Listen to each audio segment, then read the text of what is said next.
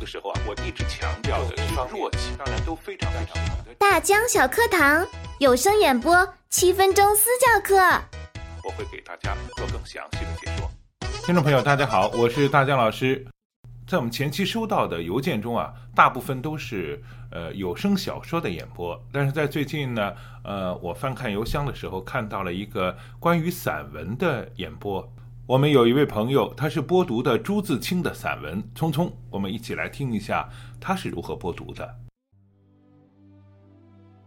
燕子去了，有再来的时候；杨柳枯了，有再青的时候；桃花谢了，有再开的时候。但是，聪明的你告诉我。我们的日子为什么一去不复返呢？是有人偷了他们吧？那是谁又藏在何处呢？是他们自己逃走了吧？如今又到了哪里呢？我不知道，他们给了我。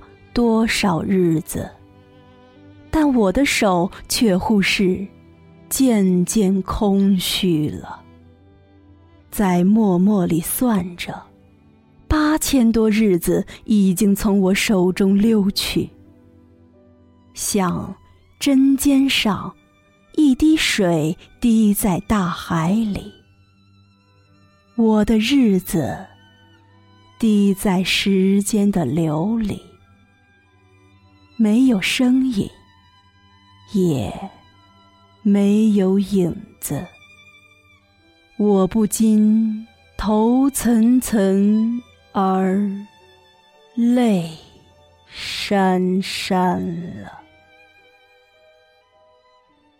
去的尽管去了，来的尽管来着，去来的中间又怎样的？匆匆呢？你好，匆匆这位朋友，呃，听到您的播读啊，我觉得播读的还是特别好的。但是，呃，从听感上来说呢，感觉你有点紧张。那么，在紧张的状态下，很多东西就发挥不出来。比方说，我们去看匆匆的这样，呃，开头的这一段吧，呃，是大量的排比句，是在一种思路里去进行描摹的，但是它是有递进的关系的。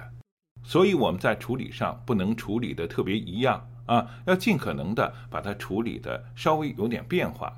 然后散文的播读呢，呃，有一点是非常重要的，它就像我们在有声播讲里边的是第一人称的旁白。这里边散文其实是描摹的作者的一种情绪，呃，这种情绪呢是抒发的作者的一种感情。这种感情呢，用什么来读是最温暖的呢？肯定是用虚实结合的方法去读，更加能打动人，也更加能描摹出作者在写这个文章的时候的那种心态。那么我从百度上查了查这个，呃，作者写这个匆匆的背景啊，朱自清啊，在那个时代是五四运动刚刚碰到了挫折的时候，他写了这篇文章。那么背景呢，相对来说是比较困苦的，但是呢，呃，作者在这里更多的是，呃，要。激发起当时的青年人更多的希望，共同去战斗，共同去坚持，共同的去完成那个时代所赋予他们的生命。所以呢，我们在播读的过程中不要太过悲伤，我们要带着希望去读。里面有很多的话，其实是表明了作者的很多的态度的。尤其是我们没读到的后面的这些 啊，包括他写的太阳啊，包括去吃饭喝水等等这样一些，还是对生活充满了希望的。呃，所以呢，你在整个播读的过程中啊，不要太过悲伤。我听到你的情绪啊，就好像紧张到声音没有办法去控制一样，有时候是有点颤抖的。所以呢，我们在播读的时候，你尽可能的找到你的中声区，踏踏实实的去播读这段文字，而且你的播读呢，有一点朗诵的痕迹，所以在整篇文段的演播里用了比较多的停连，有的地方呢，呃，停连过多之后就会显得碎，听感上不太好。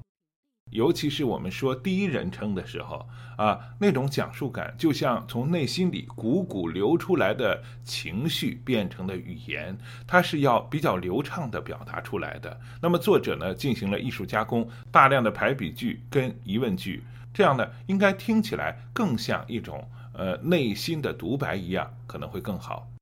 尤其是散文的演播啊，没有一定之规，每个人啊。有个人的风格，能表达出一种情绪来，跟作者产生共鸣，跟听众产生共鸣，这就是最好的播读。每个播读者都有自己的方法，你的播读也挺好啊。那么我来读一遍，试一试是怎么样的。燕子去了，有再来的时候；杨柳枯了，有再青的时候；桃花谢了，有再开的时候。但是。聪明的，你告诉我，我的日子为什么一去不复返呢？是有人偷了他们吧？那是谁？又藏在何处呢？是他们自己逃走了吧？如今又到了哪里呢？我不知道他们给了我多少日子，但我的手却乎是渐渐空虚了，在默默里算着，八千多日子。已经从我手中溜去，像针尖上一滴水，滴在大海里。我的日子滴在时间的流里，没有声音，也没有影子。我不禁头涔涔而泪潸潸了。去的尽管去了，来的尽管来着，来去的中间，又怎样的匆匆呢？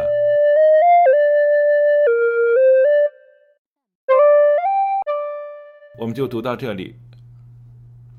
作为我这个年龄来说，读这段的时候，可能有更多的人生感受。逝者如斯夫，时间过去了，留下了很多，也失去了很多。呃，是不是我跟朱自清也有共同的感受呢？当然是没法比的，好吧？呃，感受就停留到这里。祝匆匆这位朋友能够匆匆的来，慢慢的去，在有声演播的道路上越走越远。好，今天的节目就到这里。今天的有声私教下课了，感谢您的收听。如果您也想提高自己的有声播讲水平，请把您的一到三分钟音频文件发到我们的指定邮箱二六七零七幺六八二四 @QQ.com，并关注我们的节目。很快，您就会听到大江老师对您作品的点评。大江小课堂有声演播七分钟私教课特别声明：节目中所用图片、音效、配乐均来自互联网，其著作权归原作者所有。本节目仅供有声演播爱好者交流学习，不可用于二次修改、二次上传以及商业用途。如果本节目使用的素材涉及侵权问题，请联系发布者删除。转载时请保留以上信息完整。谢谢合作。